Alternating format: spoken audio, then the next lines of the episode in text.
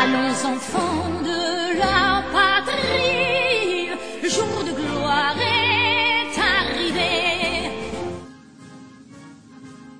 O hino que estamos ouvindo chama-se a Marselhesa. É o hino da França e também o hino dos revolucionários que tomaram a Bastilha em 1789. A Revolução Francesa é o contexto para entendermos, para conhecermos um pouco mais sobre a rainha Maria Antonieta, a personagem histórica que é lembrada nesse episódio de Hoje na Luta. Maria Antonieta nasceu em 2 de novembro de 1755. Ela nasce na Áustria, ela é de origem austríaca, e sendo a Áustria uma nação de conflitos com a França, ela vai ser prometida para o filho do rei da França, o rei Luís XV.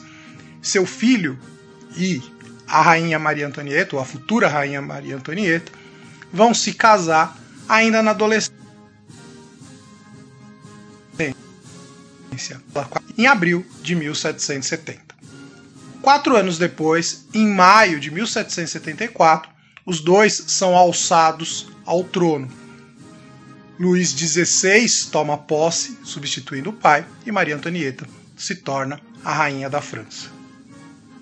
Ser rainha da França, não sendo de origem francesa, não foi uma tarefa fácil para Maria Antonieta.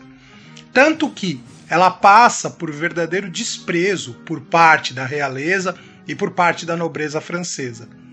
Uma das formas que Maria Antonieta teve de fazer política, de poder se impor ante a realeza e a nobreza francesas, foi usar do luxo. As roupas vistosas, o luxo que ela usava, era uma forma de se impor. Afinal, roupas luxuosas, vestidos suntuosos, roupas que chamavam atenção, eram muito mais características das amantes dos reis do que propriamente das rainhas propriamente ditas usa isso como uma forma de se impor e mostrar que ela veio para chamar atenção e para poder mostrar que ela tem seu valor na corte francesa. O luxo da rainha, que acabou se tornando uma das marcas da sua personalidade, da sua figura, acabou também servindo como pano de fundo para uma das histórias mais famosas, que na verdade não é uma história verdadeira. Maria Antonieta, uma vez sendo avisada de que o povo, a população mais pobre, não tinha o que comer, não tinha pão, ela teria respondido de forma desdenhosa, de forma desprezível, mostrando seu desprezo aos pobres, que, se não tivessem pão, que comessem brioche. Na verdade, os estudos dizem que Maria Antonieta foi uma mulher solidária, uma mulher que demonstrou eh, solidariedade às classes mais pobres e buscou ajudá-las da forma como podia. Obviamente, uma vez que a revolução saiu vencedora e os revolucionários chegaram ao poder, a família real acabou tendo as consequências dessa vitória.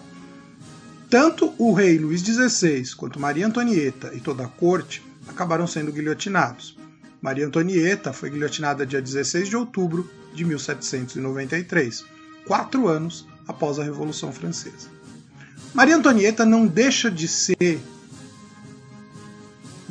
mesmo marca uh, uma figura que representa o desprezo das classes mais ricas em relação às classes mais pobres. Tal desprezo não está ausente, não deixou de existir na história da humanidade. E podemos ver isso em exemplos também recentes. Sonhos, turismo, todo mundo indo para Disneyland, empregado doméstico para Disneyland, uma festa danada. Mas, peraí, Peraí, peraí, vai passear ali em Foz do Iguaçu, vai passear ali no Nordeste, tá cheio de praia bonita, vai para Cachoeira do Tapimirim, vai, vai conhecer onde Roberto Carlos nasceu, vai passear o Brasil, vai conhecer o Brasil. Esse que acabamos de ouvir é o ex-ministro Paulo Guedes, ministro da Economia do governo Bolsonaro e também bilionário.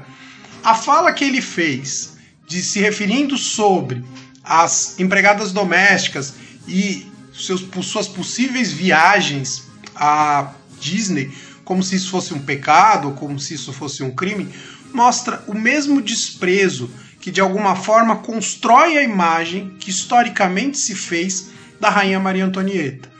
Os ricos têm um verdadeiro desprezo pela classe mais pobre e acham que aqueles que realmente sustentam e constroem esse país não têm direito aos mesmos privilégios ou às mesmas alegrias que aqueles que podem pagar.